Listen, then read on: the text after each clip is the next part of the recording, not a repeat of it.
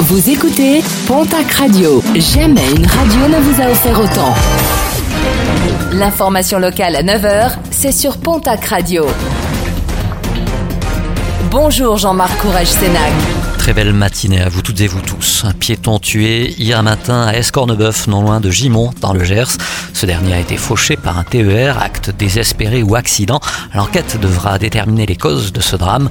Quant à la vingtaine de passagers du train, ils ont été évacués de la rame avant de prendre le bus. Fin d'appel à témoins dans les Hautes-Pyrénées suite à la disparition d'un quinquagénaire qui avait indiqué sur les réseaux sociaux souhaiter mettre fin à ses jours. Un homme retrouvé sain et sauf suite au témoignage de deux randonneurs qui ont pu orienter les recherches. Fatigué mais vivant, le quinquagénaire a été pris en charge par les secours.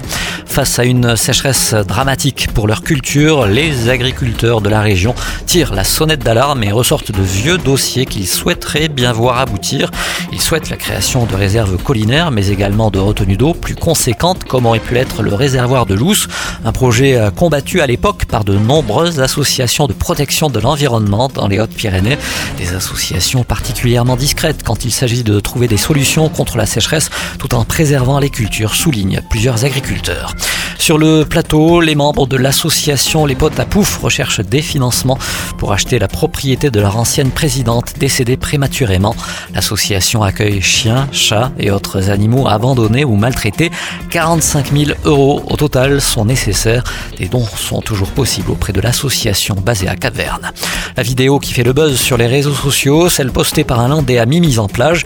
Une vidéo filmée dans la nuit de samedi à dimanche, des sangliers en train de faire les poubelles en pleine rue. Des sangliers de plus en plus nombreux et désormais habitués à la présence humaine. Un souci de sécurité pour plusieurs élus confrontés à cette prolifération. Et puis pour finir, un mot de sport et de football avec la sixième journée de Ligue 2 qui se joue ce mardi. Le POFC se déplace ce soir à Caen. Les Girondins de Bordeaux reçoivent de leur côté l'équipe de Quevilly. Coup d'envoi de ces deux rencontres à 20h45.